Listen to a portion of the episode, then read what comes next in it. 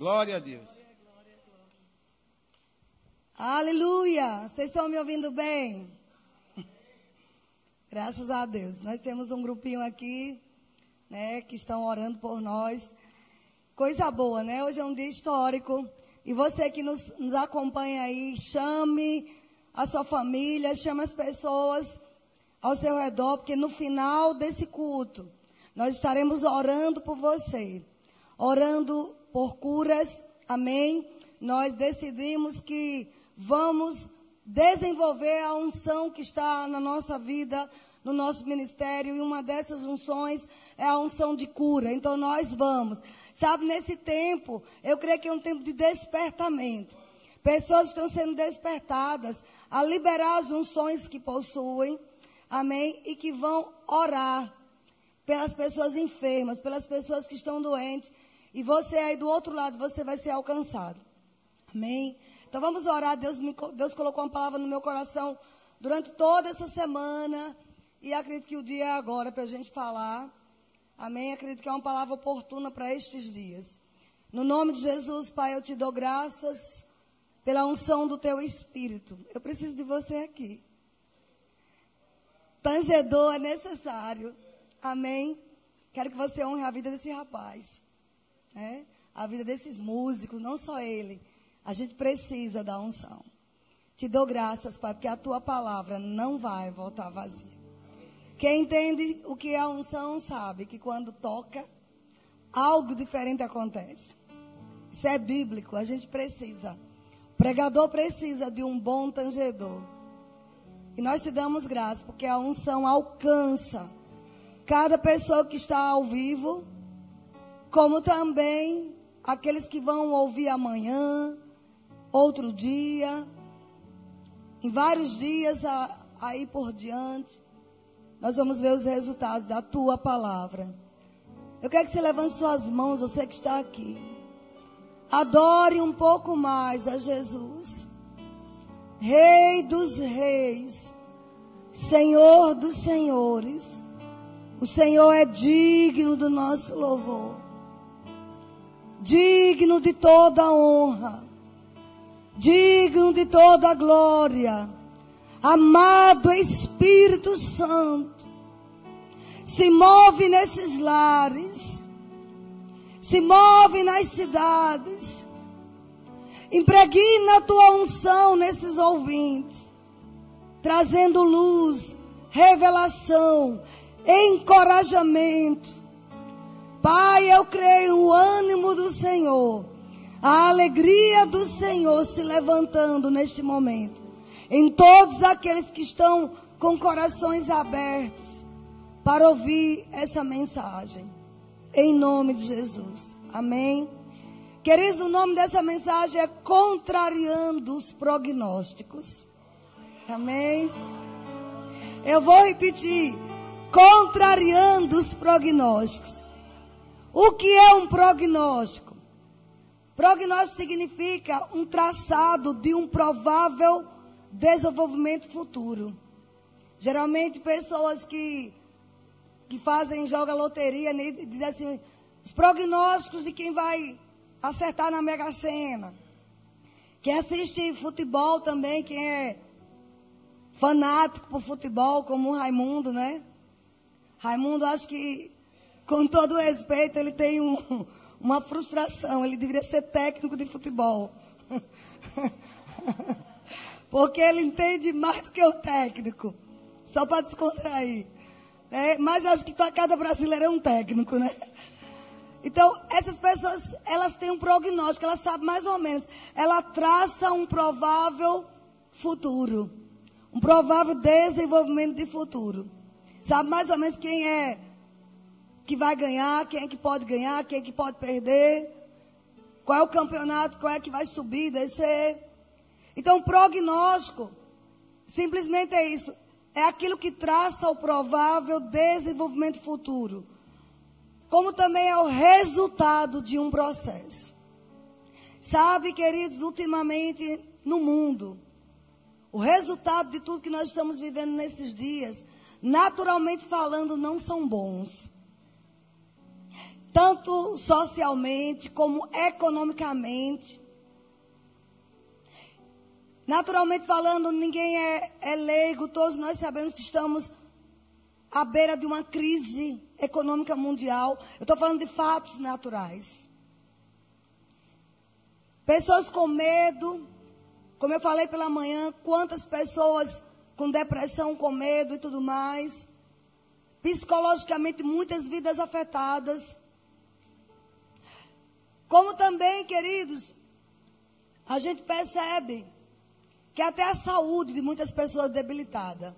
Porque o medo ele causa uma baixa nas defesas imunológicas. Toda pessoa que começa a ter medo, ela imunologicamente ela tem quedas no seu sistema imunológico. Então, o autor do medo é o diabo. Então ele sabe que se ele coloca medo, ele enfraquece no físico as pessoas. Eu estou falando de um prognóstico natural, mas a nossa mensagem hoje, a mensagem da igreja hoje, é contrariando esses prognósticos. A igreja está sendo levantada para um tempo como esse. Sabe, amados, é tempo de você se alegrar de viver em uma geração como essa, como crente. Porque nós vamos fazer parte de uma história que vai contrariar os prognósticos naturais. Eu estou falando debaixo de um espírito profético. Nós vamos contrariar resultados de um processo que para muitos entendidos já está tudo traçado, mas para a igreja não. Servimos a um Deus perito, perito em mudar o curso da história, mudar o curso de tragédias esse é o nosso Deus e Ele está pronto para aparecer em cena. O Espírito Santo está pronto para se exibir em nossas vidas, em nossas cidades. Só vai depender da nossa expectativa, só vai depender da nossa fé. Queridos, nós vamos. Eu quero você, amado ouvinte, chame as pessoas, envie essa mensagem para outros. Essa é uma mensagem profética para estes dias. Nós vamos superar. Fala de novo. Nós vamos superar as expectativas contrárias. Não com positivismo, não com mensagens otimistas, mas pela fé pela certeza, pela convicção do Deus a quem servimos, de quem nós somos e quem carregamos. Vocês estão entendendo, amados? Nós vamos superar. Nós vamos contrariar os prognósticos. Sabe? E tem uma história na Bíblia que é uma fase de caos. Eu quero que você abra em 2 Reis, capítulo 7. Semana inteira Deus tem tratado comigo acerca dessas escrituras. Só para você entender o contexto de 2 Reis 7. Era o profeta Eliseu em Samaria. profeta naqueles dias era a boca de Deus na terra. Se alguém quisesse ouvir um conselho, saber uma resposta de Deus, era o profeta que as pessoas consultavam. Israel, Samaria, consultava o profeta. E essa fase aqui, queridos, era uma fase de grande fome. Se você for um pouquinho antes, no versículo 25 do capítulo 6, nós vamos entender o contexto. Era uma grande fome em Samaria. Não era uma fome qualquer, uma grande fome. A ponto, amados, de das pessoas venderem a cabeça de um jumento. Onde já se viu comer cabeça de jumento? Você vê a, a crise social, financeira, humana que essa região estava passando. Vendia-se uma cabeça de jumento por 80 ciclos de prata. Era muito dinheiro. Vendia um pouco de esterco de pombas, fezes de pombas, para se comer. Por cinco ciclos de prata. E quando o rei passou por aquela região, uma mulher gritou: Me acorde. Olha, eu estou falando do contexto que esses homens estavam. Um contexto caótico. O rei passou por um lugar e uma mulher gritou pelo muro: Me acorde, rei. Ele, por quê? Olha, é o seguinte: ontem cozinharam o meu filho, nós comemos. E a minha colega, a minha vizinha, disse que hoje mataríamos o filho dela e comeríamos o filho dela. Nós não chegamos a um ponto como esse. Era esse tipo de estrutura social econômica. Além de comer cabeça de jumento, esterco de pombas, estavam sorteando os filhos para cozinhar e dividir entre as famílias. Quando o rei viu aquilo, o rei rasgou as vestes. E por ignorância atribuiu aquilo a Deus. Atribuiu que aquilo era Eliseu que estava fazendo isso. Mas Eliseu, como profeta de Deus, levantou a voz e fez um prognóstico. Traçou o futuro daquela região segundo o que Deus pensava. Talvez, queridos, nós estejamos ouvindo tantas notícias ruins. Nós não, porque eu me recuso a assistir jornal. Você precisa ouvir a palavra. Deixe que os jornalistas, eles falam do que sabem, nós falemos do que sabemos. Nós sabemos que Deus é bom. e que Ele está mudando os prognósticos para aqueles que creem nele. Mas como eu estava falando, não estamos numa crise como essa, a esse ponto. Então Eliseu, ao ouvir aquilo, Eliseu se levantou. E aonde começa a história? No capítulo 7, verso 1. Ao ser acusado de ser o autor, ou o Deus de Eliseu, ser o autor daquela tragédia. Você sabe, queridos, que muitas pessoas hoje na terra estão tá acusando Deus? E pasmem, até cristãos. Dizendo que é juízo de Deus. Dizendo que é Deus pesando a mão. A gente sabe que juízos existem. Mas Deus é justo, amados. Se você olhar nas escrituras, Sodoma e Gomorra foi destruída porque não tinha um justo ali. Se tivesse um. E o que tinha, porque era parente, foi poupado com a família. Porque Deus é justo. Ele não vai, sabe, julgar o injusto com o justo, não, da mesma forma. Então já começa a ignorância por aí, muitos na igreja, achando que é Deus. Mas se você acha que é Deus que está fazendo isso, não tem por que orar. Nós vamos, vamos agir contra Deus?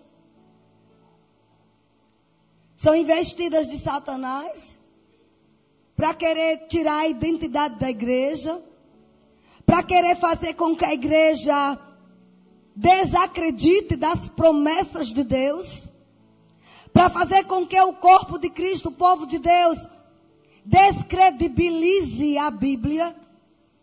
E por isso que nós pregadores, quando eu falo nós, não só os de púlpito, mas todo cristão, que você que tem boca, você tem que proclamar as verdades de Deus nesses dias. Eliseu se levantou como boca profética e começou a contrariar os prognósticos. No versículo 1 ele diz assim, capítulo 7 de 2 Reis, você que chegou agora. Esta é uma palavra profética. Guarde em seu coração, anote, porque vai acontecer o que o Espírito de Deus está liberando aqui desse púlpito, nessa noite. No versículo 1 ele diz assim: Então Eliseu disse: Ouve a palavra do Senhor. É dias de ouvir a palavra do Senhor. Assim diz o Senhor. E aí ele já começou a mudar os prognósticos, a traçar um futuro para aquela nação, segundo a palavra de Deus. Não segundo o que estava ali. Eliseu sabia daqueles conflitos. Eliseu sabia que estavam matando crianças para comer carne humana. E ele diz assim: amanhã, a esta hora, a estas horas, mais ou menos, dá-se-á um alqueire de flor de farinha. Flor de farinha naqueles dias, amados, era subsistência. Era como se fosse o pão hoje, as carnes hoje. Era o alimento básico daquele povo. E não tinha, vocês viram o contexto. Mas diz que haveria um alqueire de flor de farinha por um ciclo. E dois de cevada, que era outro mantimento de subsistência. Havendo farinha, cevada e azeite, estava tudo bem para a população. E ele diz aqui: e dois de cevada por um ciclo à porta de Samaria. Olha que ousadia em plena crise. E é isso que eu quero que você se levante, como cristão, com uma coragem irredutível, com uma ousadia do Espírito, e passe a proclamar as coisas que o Espírito Santo tem lhe dito da palavra. Ele ousou dizer: olha, amanhã, o rei está querendo me matar, é? Acusando-me de ser o autor dessa desgraça, acusando meu Deus, diga para ele que amanhã, esta hora, vai ter farinha vendida bem barato. Você percebeu que era, querido, aqui diz que a cabeça da jumenta estava vendendo por 80 ciclos. A farinha por um ciclo. Olha que farinha barata, praticamente de graça. Sabe por quê? Ele estava liberando prognósticos de abundância. Aleluia. Abundância. É muito bom você fazer prognósticos de sucesso. Se o dólar tivesse a um real, um para um. Eu já peguei dólar um por um. Mas fazer a cinco por um. Mas é nesta hora que entra a fé. Fé certeza de fatos que não se vê. Convicção das coisas que se esperam. Você precisa abrir a tua boca e contrariar os prognósticos.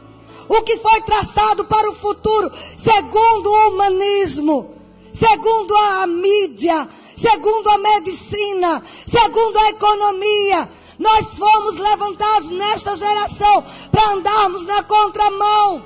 Para um tempo como este é que a igreja nos preparou.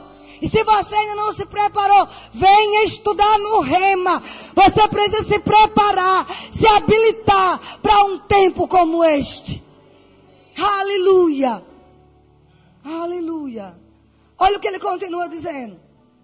No verso 2, diz: Porém, o capitão a cujo braço o rei se apoiava, respondeu ao homem de Deus: Ainda que o Senhor, ou seja, ele conhecia que era o Senhor.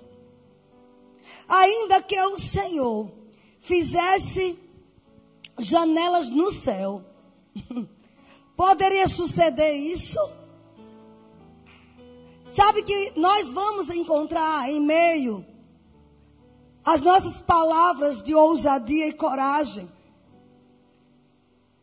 Porque há uma necessidade de um contra-ataque pela igreja para reconstruir sonhos, reconstruir projetos, reconstruir planos.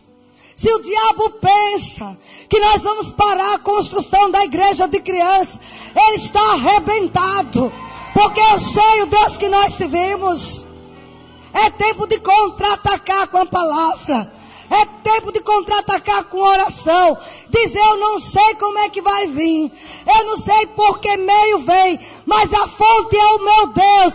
Vai chegar. Eu vou traçar meu futuro. O futuro da nossa igreja. Segundo os prognósticos de Deus.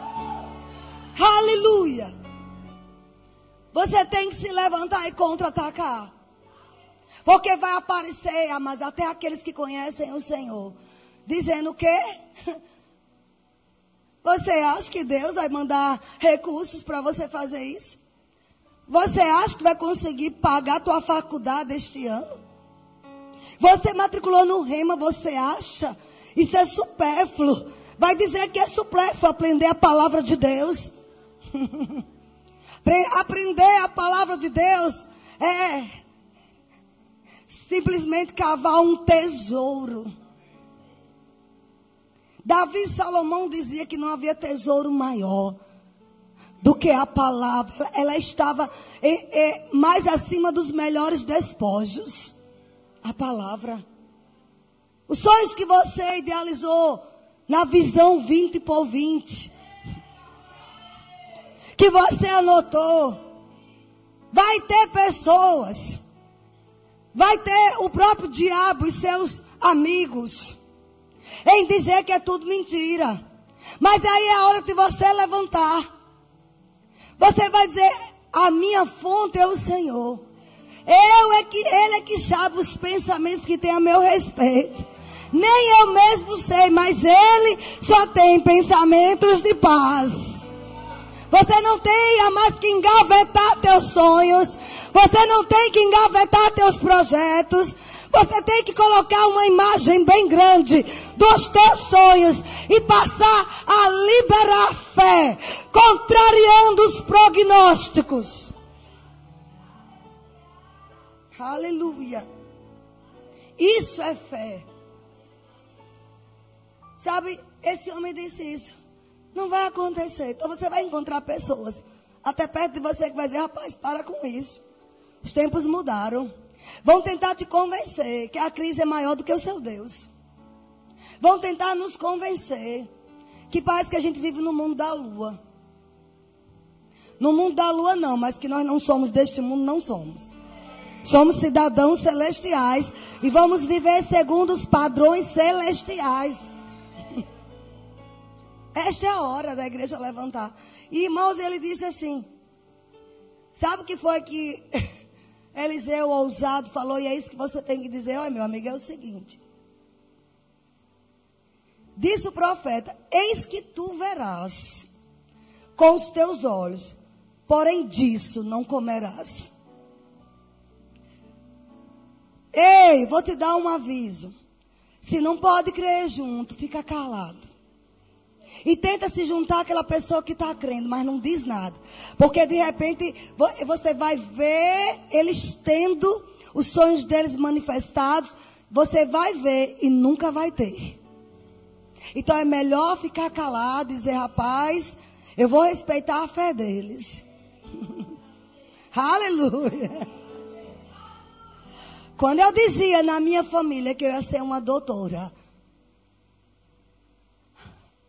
há quase 40 anos atrás, diziam é louca, filha de uma lavadeira de ônibus, uma lavadeira de roupa, sem pai presente. Quando eu dizia que ia fazer um concurso federal e ia passar, quem? Você não conhece nenhum político? Isso é para quem é rico, quem tem conhecimento político. Era isso que eu ouvia. Mas eu decidi, amados, ficar com aquilo que estava no meu coração. Decidi andar em ambientes que me inspirassem, mesmo sem ser cristão. Ao invés de ir para as discotecas da época, eu ia para a biblioteca. Ha, ha, ha. Eu ia para a biblioteca, porque não podia comprar livros, mas tinha livros lá disponíveis. Vocês estão comigo? Depois que eu entreguei a minha vida a Jesus, e ele começa a me lembrar desses fatos, você acha que o que é que ele não pode fazer hoje na nossa vida? Que temos o Espírito de Deus. Para um tempo como este, você nasceu. Para um tempo como este, você está aqui ouvindo essa palavra. Para não se basear em prognósticos naturais, mas contrariar cada prognóstico. Cada pessoa que diz não vai dar certo. Cada vez que a tua mente dizer não é por aí.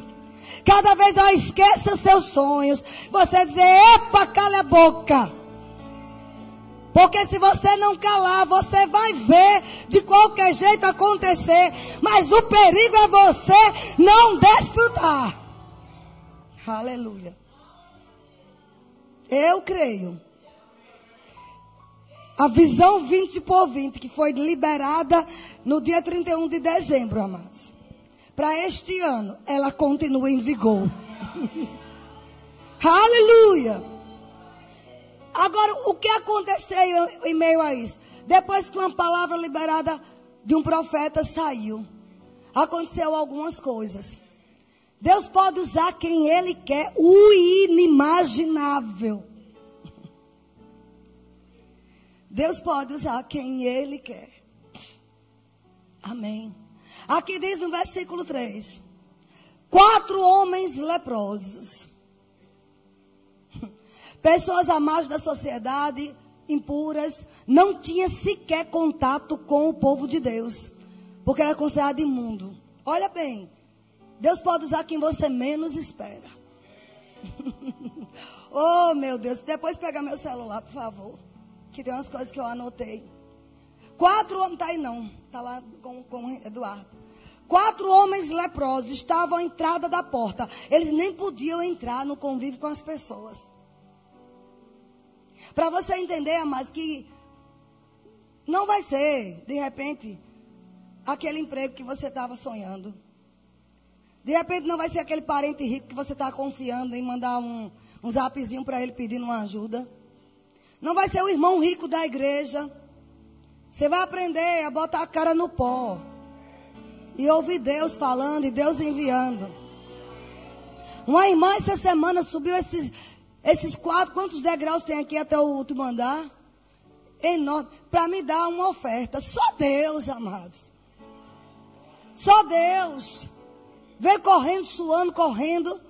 Depois ainda foi na casa de Patrícia para dar a Patrícia. Só pode ser Deus. Quem você menos imagina. Vai ser um instrumento de Deus. Para fazer esses prognósticos para você contrariar cada prognóstico que estão aí ao seu redor. Porque você vai falar como o profeta Eliseu falou. Você não precisa correr atrás do profeta. Hoje é você o profeta. Quem é o profeta? O, pro, o proclamador. Sabe, profeta não é só o ofício profético. Mas é aquele que levanta e diz assim diz o Senhor. E fala a palavra inspirada. Uma vez Moisés disse, quando reclamaram, Senhor, tem gente profetizando lá. Ô Moisés, manda calar a boca. Aqueles não estão profetizando, não é só você que pode profetizar. Moisés disse: Quem dera todos fossem profetas. E assim eu digo: quem dera você abrisse a boca e começasse a dizer: a palavra de Deus diz, a palavra do Senhor está falando isso. Olha, a Bíblia diz assim: Aleluia. É tempo de você levantar e começar a profetizar, a proclamar o teu futuro, o futuro da tua casa, o futuro da tua família, a fazer imagens. Aleluia! Contrariando os prognósticos. E ele diz assim: olha, os quais disseram uns aos outros, estavam quatro leprosos. Olhou um para o outro. Gente, eles estavam perto da morte. Não havia cura para a hanseníase, para lepra. Eles estavam só um milagre de Deus. Fora disso, eles estavam escanteados, longe das famílias, abandonados, à míngua, em meio àquela fome toda, seca toda e ainda a, a lepra comendo o seu corpo. Olhe quem Deus usou para contrariar mesmo. Deus gosta de contrariar. Oh, aleluia! Aleluia! Contrariar a média natural. E aí ele diz, verso, ele diz assim, para que estaremos a nós aqui sentados até morrermos? Sabia que existia uma sentença de morte. No verso 4 está assim: se dissermos, entremos na cidade, há fome na cidade, e morreremos lá. Se ficarmos sentados aqui, também morreremos. Vamos, pois, agora e demos conosco no arraial dos Círios. Se nos deixarem viver, viveremos. Era um lugar onde sabia que tinha comida. Porque em Samaria não tinha. Se nos matarem, tão somente morreremos. Ele estava dizendo, é tudo ou nada. Eu não tenho mais nada a perder mesmo. Sabe, se eu ficar aqui, vou morrer. E se eu entrar lá, pode ser que me mate, mas pode ser que não me mate. E é essa hora que a gente tem que lembrar, amados. Que se você ficar parado, nada vai acontecer, não. oh, aleluia. Alguém precisa entender isso. Uma vida de sucesso, onde a gente possa ver prognósticos mudados. É uma vida, é um estilo de vida de realizações e de encorajamento. É estilo de vida de coragem. É levantar pela manhã e de repente dizerem assim, rapaz, você foi demitido. E você olha assim, peraí, eu não vou ficar sentado aqui parado, não. Olha, você foi demitido e tem mais. Não tem previsão de quando vão pagar as suas contas. E aí você vai ficar murmurando, reclamando, xingando? Faça alguma coisa. Esses quatro leprosos tomaram uma decisão. Eles tiveram iniciativa. Não ficaram parados, letárgicos. Eu falei que é um contra-ataque para reconstruir as nossas vidas. Voltando aos fundamentos, queridos. E eles tomaram a decisão, verso 5: levantaram-se ao anoitecer para se dirigirem ao arraial dos Círios. Eles estavam acostumados naquela vida na porta ali, recebendo esmolas. De longe, jogavam de longe. Jogavam pão amassado de longe. Mas nem aquele pão bolorento tinha mais. Porque não podiam chegar perto deles. Sabe o que eles fizeram? Eles se reinventaram. Eu vou dizer de novo. É tempo de se reinventar. Nós temos a mente de Cristo. Nós temos uma mente privilegiada. Nós temos a fé que move montanhas. Nós temos a fé do tipo de Deus que fala para o caos, haja luz e há luz. Nós falamos para aquilo que é deserto e vai florescer. É hora de se reinventar. É hora de sair do conformismo. É hora de sair de um contra-cheque que te aprisionou muitos anos e que paralisou tuas ideias. Ah. Aleluia! Às vezes estamos acostumados com um salário mínimo tudo certinho. E se de repente Deus está dizendo, ei, você com esse salário mínimo não vai promover transformações na sua família. Eu estou deixando acontecer tudo isso para você se reinventar, para você buscar a minha face e eu liberar as minhas ideias e eu liberar as minhas estratégias. Eu estou debaixo do espírito profético, queridos. Eles precisaram tomar uma iniciativa. Pessoas inimagináveis. Você vai ver se reinventando. Você vai ver pessoas saindo das cinzas e se erguendo. Como a mitológica fênix, que das próprias cinzas se levantou. É tempo de se levantar. É tempo de contrariar os prognósticos. É tempo de chamar a existência. É tempo de transferência de riquezas para aqueles que não vão se acomodar, ficando sentado na porta, esperando migalhas. Você vai se levantar.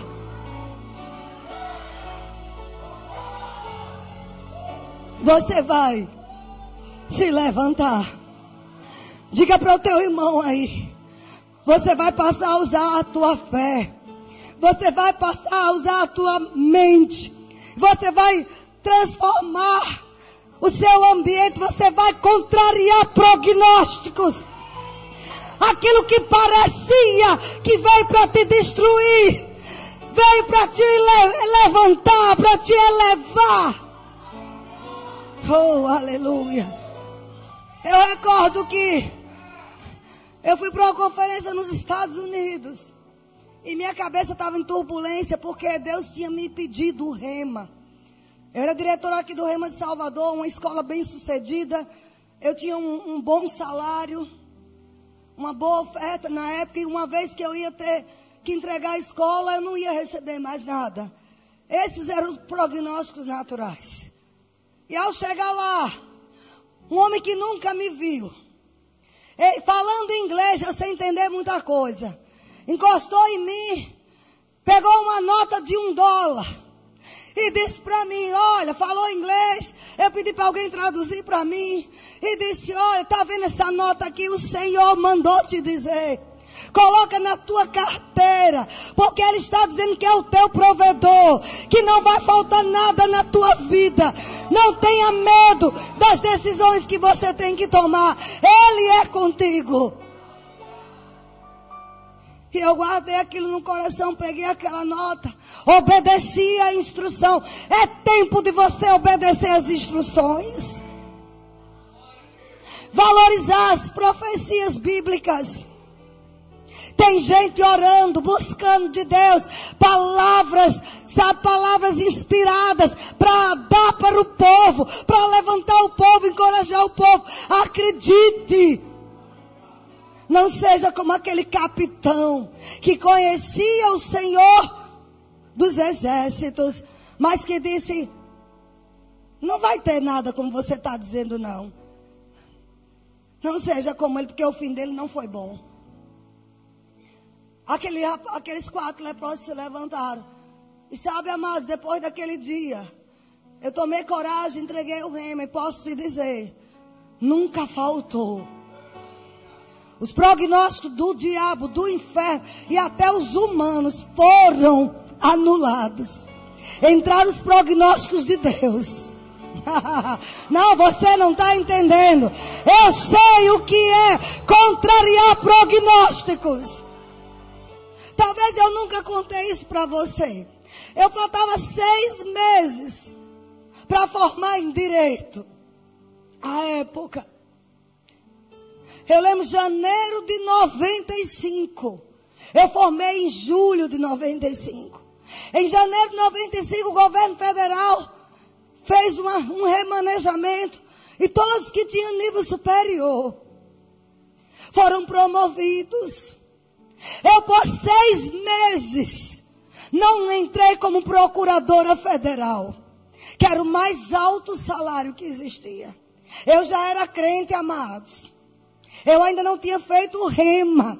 Talvez se eu tivesse feito, conhecesse os meus direitos, porque eu entrei no rema em 96.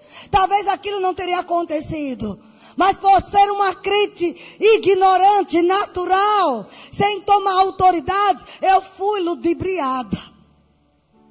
Como eu chorei. Colega do meu lado que fazia o mesmo trabalho que eu, em um dia ela virou procuradora federal e, e era minha chefe.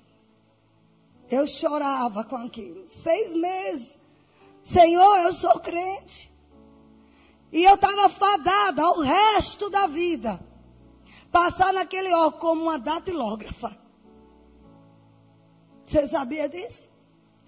Mas eu decidi, amados, me levantar. Eu decidi me submeter àquela colega que estava do meu lado. Que por causa de seis meses, ela tinha acabado de formar em dezembro de 94. E eu em julho de 95. Vocês estão entendendo? E eu perdi, aquilo parecia o fim, parecia uma tragédia, parecia Deus injusto. Mas amados, Volto a te dizer, Deus é perito em contrariar prognósticos naturais. Eu decidi aprender a palavra. Eu decidi me envolver com o Senhor. E chegou ao ponto de eu passar a ganhar muito mais do que procurador federal. Oh, aleluia! As minhas filhas sabem disso. Eu não tinha o nome, mas eu tinha o dinheiro no bolso. Porque eu ganhei todos os planos econômicos do governo. Então meu salário foi lá para cima.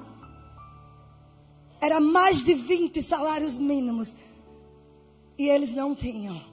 Depois Deus me traz para cá. Sabe que se eu fosse procuradora federal naqueles dias, eu não tinha abandonado tudo. Aquilo seria uma prisão para mim. De repente, coisas a mais que Deus está falando com você, que você pensa que é a razão do teu sucesso é uma prisão do inferno. É o que está te aprisionando a você não romper com prognósticos naturais. Alguém precisava ouvir isso. E Deus me honrou naquele lugar. Amém. Vocês estão, vocês estão entendendo a mensagem? Nós já estamos quase terminando. E aqui diz, amados, que eles se levantaram. No verso 5, levantaram-se ao anoitecer para se dirigir ao arraial dos Círios. E tendo chegado à entrada do arraial, eis que não havia ninguém lá. Porque o Senhor fizera ouvir no arraial dos Círios ruídos de carros. Deus sabia que os leprosos iam para lá. Volto a dizer, você vai se deparar com situações inimagináveis, pessoas inimagináveis para te favorecer. Sabe quando Deus viu a iniciativa dos leprosos em não ficar paralisado, letárgico? Ele disse: Eu vou me mover. Provocou um ruído lá no arraial dos Sírios. E eles ficaram com medo, achando que Israel, achando que toda Israel arrumou um monte de exército forte, arregimentou o exército para ir lá e pegar os sírios. Na verdade, eram barulhos que Deus tinha liberado. Vocês estão comigo? Meu Deus. Deus fez um, um ruído de um grande exército. De maneira que disseram uns aos outros: Eis que o rei de Israel alugou contra nós os reis dos heteus. Eles disseram: Se juntaram contra outros reinos e estão vindo contra nós. E sabe a moral da história? Quando eles com medo por causa dos barulhos que não existiram, mas que Deus provocou. Deus é perito em provocar barulho.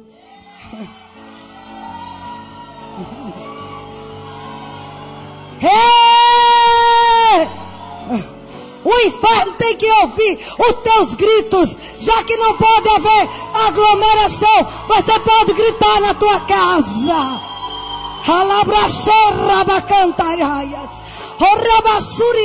Rama sobre. Você precisa gritar.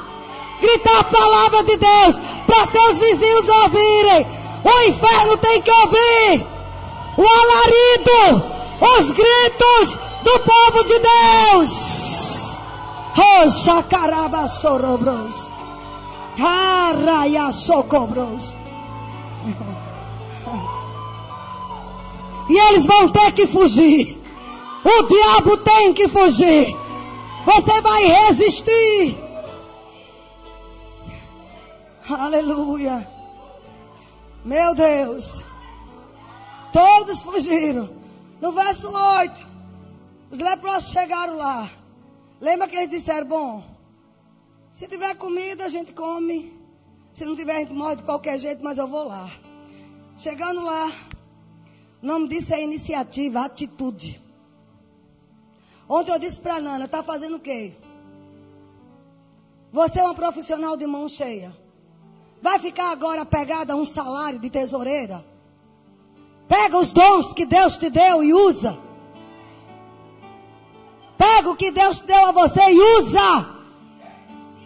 Você sabe fazer a carajé? É hora de ganhar dinheiro com a carajé. Estou crendo, estou crendo, estou crendo, estou crendo.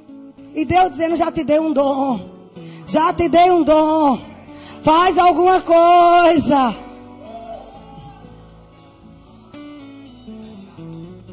E aí, amados? Chegando, pois, os leprosos entraram ao verso 8 entraram numa tenda, comeram, beberam, não tinha ninguém lá, mas a comida estava. Saíram tão agoniados que deixou comida, deixou roupa, deixou joias, deixou ouro. Oh, aleluia. Eu já posso ver os prognósticos mudados. A transferência de riqueza chegando. A transferência de riquezas chegando. A transferência de riquezas. Você comendo, bebendo, desfrutando. E todos dizendo, você não mudou seu padrão de vida. Não, não. Eu elevei. Eu elevei. Ah!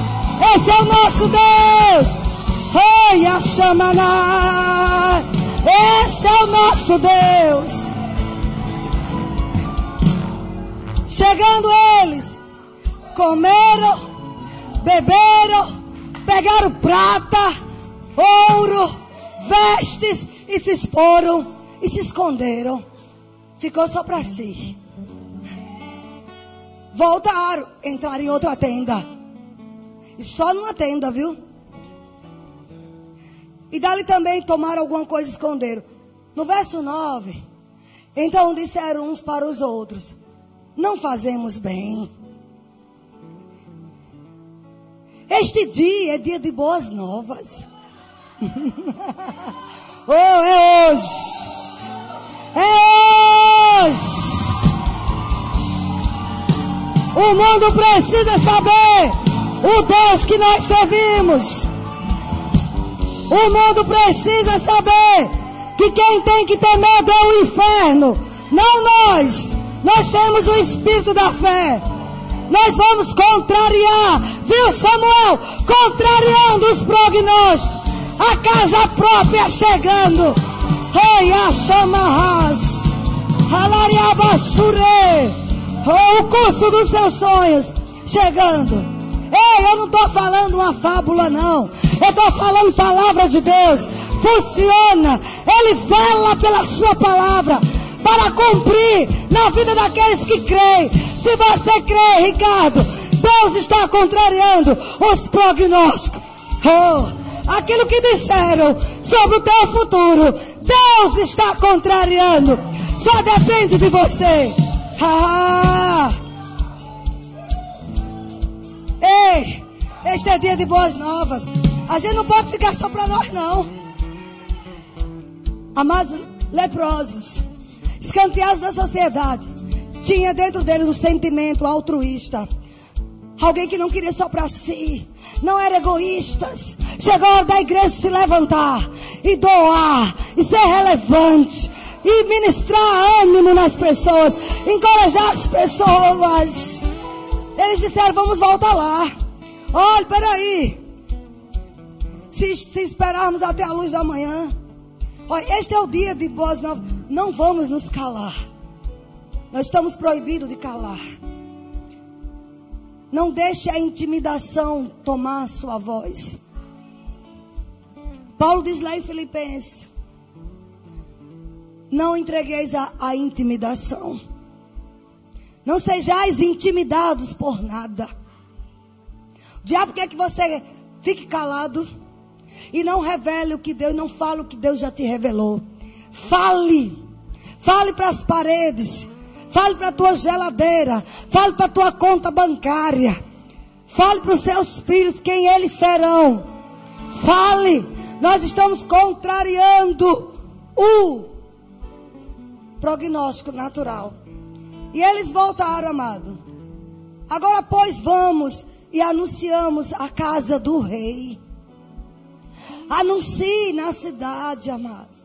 Anuncie na sua casa, você que está nos ouvindo. Essa pessoa que está em depressão, eu anuncio para você: levanta-te. Isso vai passar. Deus já providenciou o escape. Se levanta. Veja o, o transbordar de Deus. Deus quer usar você e eu como transbordo.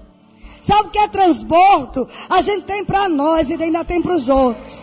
A gente tem paz para nós e tem para os outros. A gente tem alegria para nós e tem para os outros. A gente tem dinheiro para nós e tem para os outros.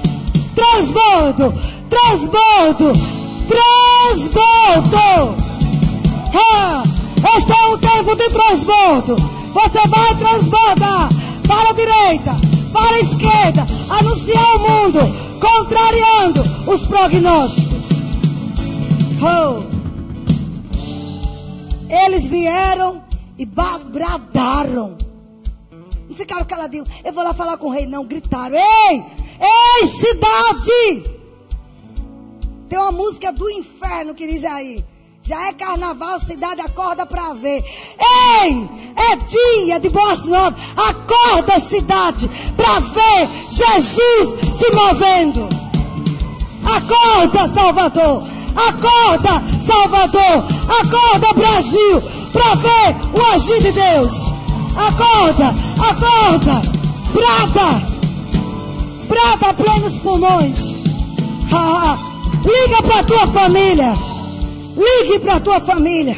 Pede para ouvir essa mensagem. Ligue para tua família. Diga para eles: acordam.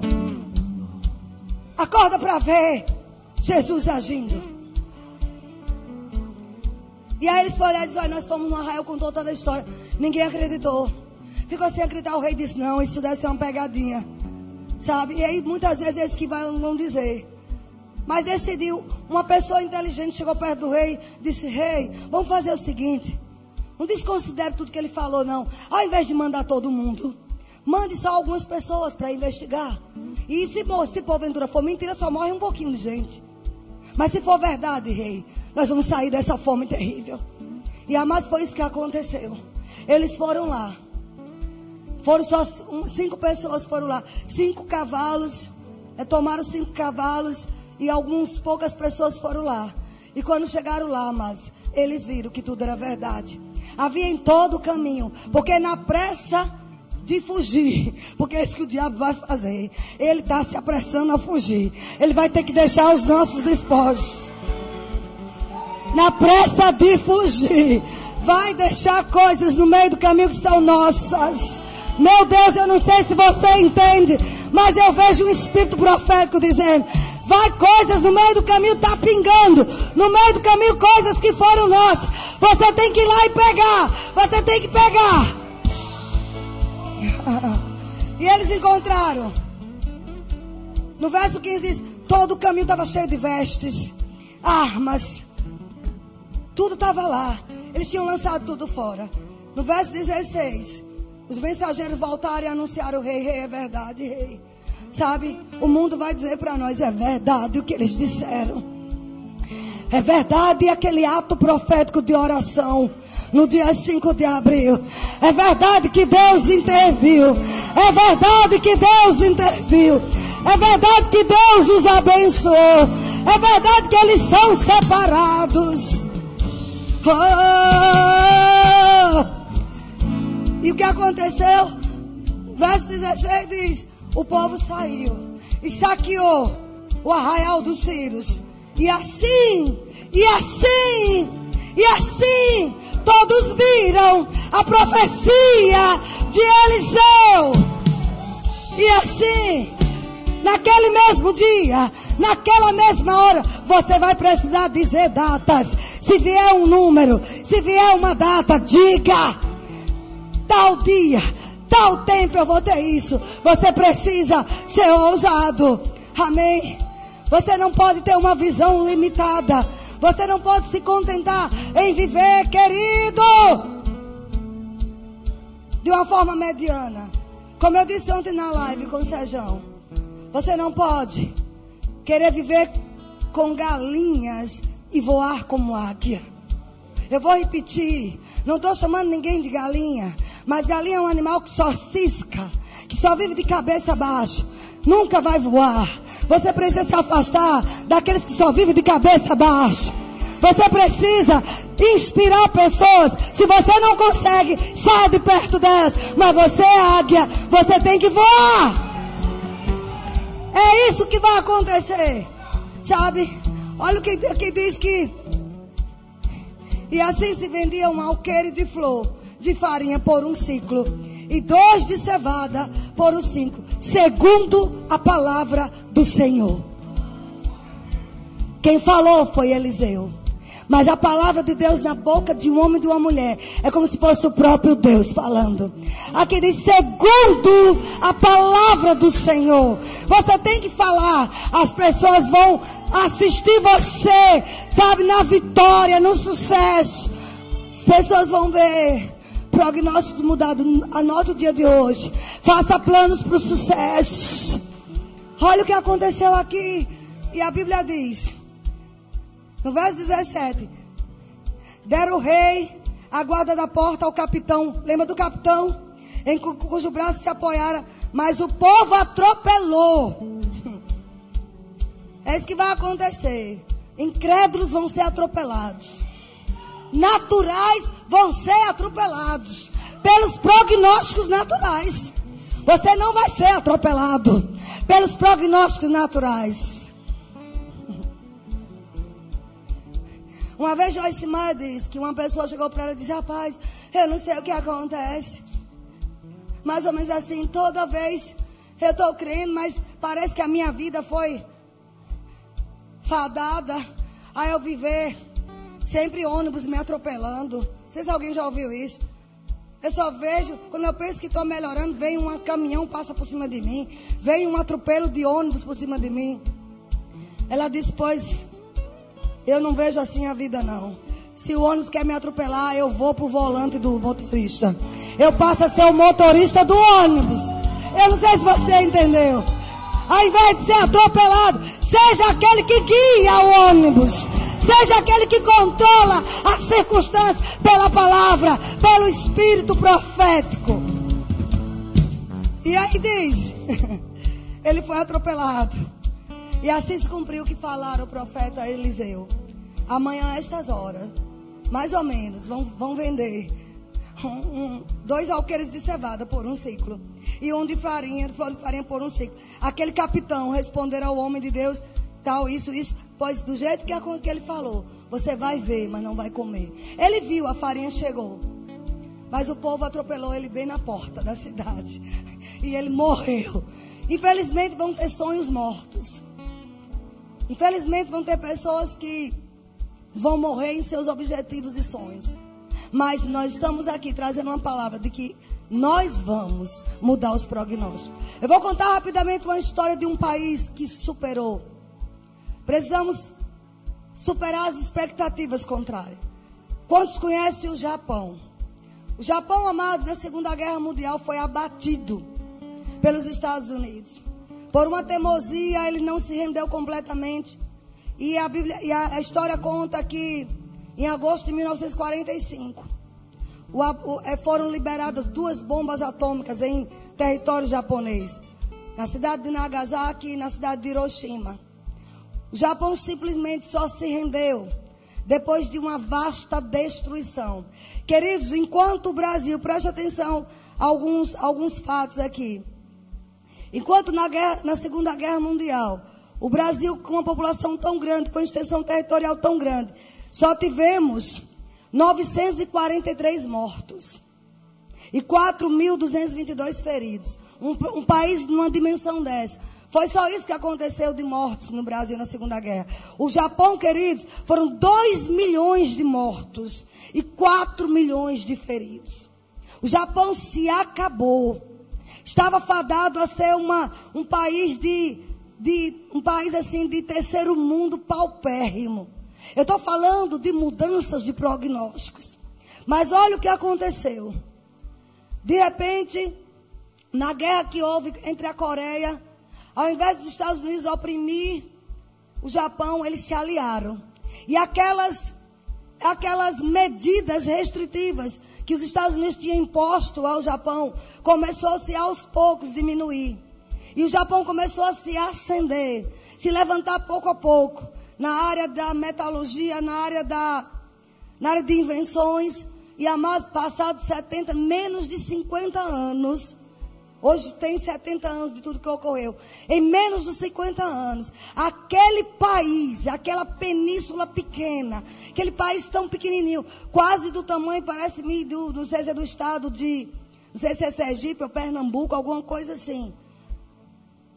Aquele país com pessoas mortas, com uma, um, traço de, de, é, de solo contaminado por radiação, porque não somente morreu 140 mil pessoas de uma vez, mas aquela radiação foram para várias descendências. Até poucos dias havia pessoas ainda mutiladas em razão de que foi filho de não sei quem que viveu naquela época. Era um país dado completamente ao fracasso. Eu estou falando de algo natural, de um país que ainda não teme a Deus em sua essência, mas eles tinham algo dentro dele, sabe? Expectativa, ousadia, coragem coragem, se levantou das cinzas. Passados 50 anos, o Japão passou a ser a terceira economia mundial.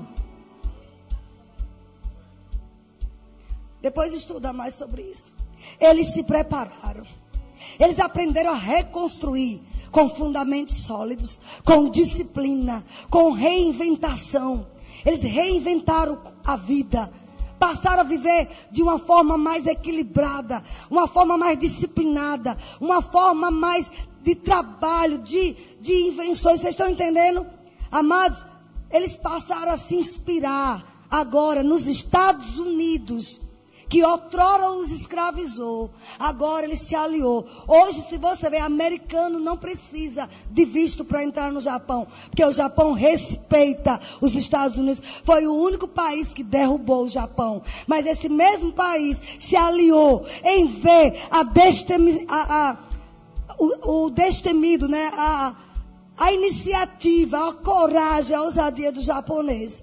Eles contrariaram, queridos. Eu estou falando de, de uma nação só, que dirá dos judeus. Seis milhões de judeus foram mortos, exterminados. Simplesmente, só na Polônia foi, quase toda a Polônia foi acabada. Olha agora o que aconteceu. Quem é Israel hoje? Quem são os judeus hoje? Eles se levantaram, porque eles decidiram contrariar os prognósticos do inferno, de homens malignos como Hitler, como Mussolini. Porque, amados, tiraram força da fraqueza. Eu estou falando de fatos naturais. Eles não tiveram uma visão limitada. Eles ousaram acreditar, amados, que os eventos mais terríveis, como bombas atômicas, sem escrúpulos nenhum, foram lançados bombas, crianças mortas, velhos, idosos, animais. Mas eles decidiram acreditar que daqueles fatos horríveis se levantaria um catalisador. Eu vou dizer de novo. Se levantaria um catalisador para um sucesso inimaginável. Eu creio e profetizo. Esses dias que estão dizendo dias de pânico, dias disso e daquilo, está se levantando, queridos, um catalisador de coisas sobrenaturais. Um catalisador. Sabe o que é o catalisador? Aquilo que impulsiona a nós estarmos do outro lado da montanha. O catalisador de um sucesso inimaginável.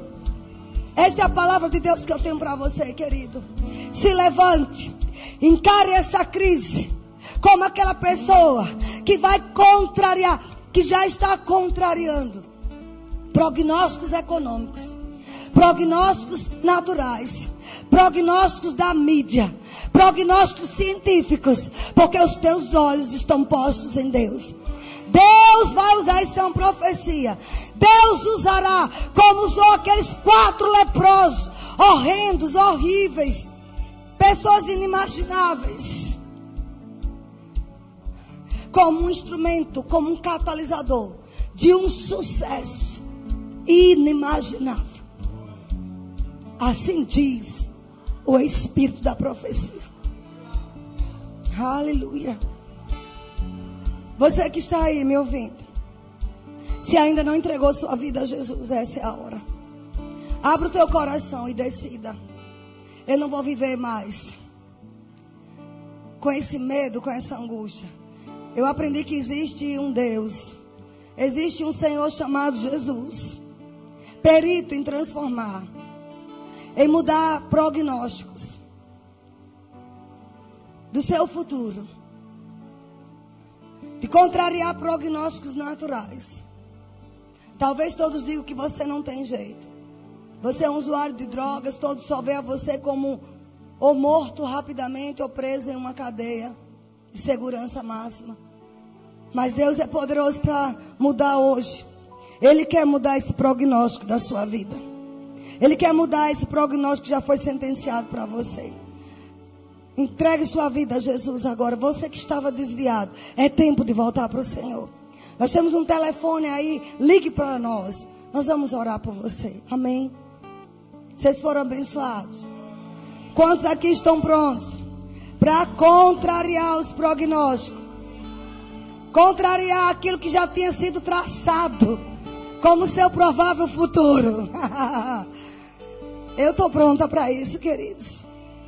A minha igreja está pronta para isso. Nós iremos te ajudar, Verbo da Vida Salvador. Nós iremos te ajudar a você entrar no prognóstico divino. Não dos homens, mas do divino. E agora eu vou orar pela sua vida. Se você estiver doente, enfermo, qualquer enfermidade, depressão, angústia, insônia. Agora mesmo pessoas com insônia, receba a cura.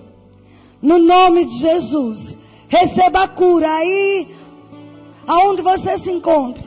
Insônia, saia em nome de Jesus. Você vai deitar e dormir como uma criança. Receba a cura agora de toda a dor, do alto da cabeça à planta dos pés, em nome de Jesus. Amém? Sejam abençoados com a prática da palavra. Pastor Raimundo. Aleluia. Você pode se levantar, você que está aqui, e adorar a Deus. Hey! Ele é Deus. Obrigado, Espírito Santo. Nós te benzemos. Alarido! A grito de vitória. Grito de sucesso. Ha, Você vai olhar pro seu irmão aí, fazer. Ha, ha, ha. Contrarie.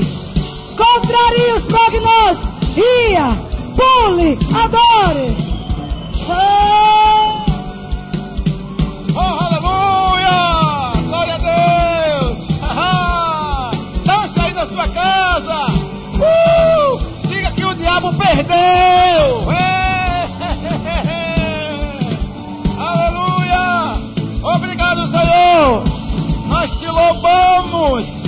Nós bendizemos o teu santo nome! Obrigado por este dia, Pai, este dia de vitória. Obrigado, Senhor, pelas orações que foram feitas durante este dia. Nós cremos no poder da tua palavra. A tua palavra que é viva, a tua palavra que é eficaz, a tua palavra que não volta vazia. Obrigado, Pai. Nós te amamos. Glória a Deus. Que bênção. Que palavra abençoada.